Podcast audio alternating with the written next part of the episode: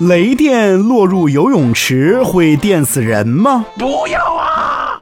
雷电就是强力的电，当它击中建筑时，能通过管道传导，比如金属水管和电线线路。此时，如果人们与水龙头或者相关装置接触，就可能被电到。有研究显示，美国每年有十至二十人在雷雨天洗澡。使用水龙头或者相关设施中被击中，而他们中大约会有一个人而因此丧命。那么，如果雷电恰好落进了游泳池里面，那在里面游泳的人会不会遭遇不幸呢？有一种说法是，如果此时这个人刚好潜入水中，那就不会被电死。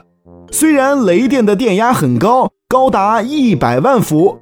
但是却不能让身处水里的人触电，因为强大的电流在水中立即向四面八方扩散，威力骤然减少。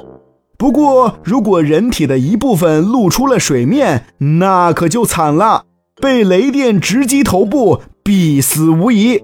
因此，为了不被电死，要记住，一定要完全潜入水中啊 Mm-hmm.